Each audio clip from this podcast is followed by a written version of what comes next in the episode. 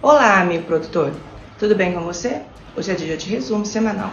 Chuvas de junho não foram favoráveis ao desenvolvimento da segunda safra de milho, principalmente as que foram plantadas fora da janela ideal de plantio. Geada foi pior que o esperado e o preço do milho teve limite de alta na B3.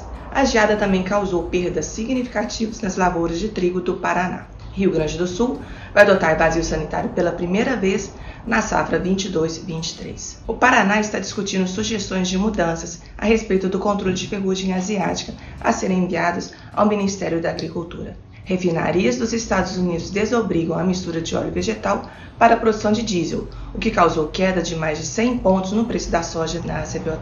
Impacto sobre os novos números do USDA sobre a área de plantio de soja e milho abaixo da média nos Estados Unidos elevaram os preços na CBOT. A entrada de massa de ar frio no Brasil acarretou em expressiva valorização para os principais contratos do café arábica na Bolsa de Nova York.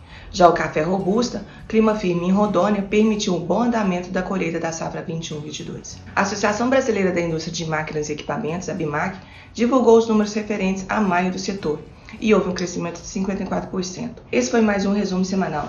Te espero semana que vem. Até lá!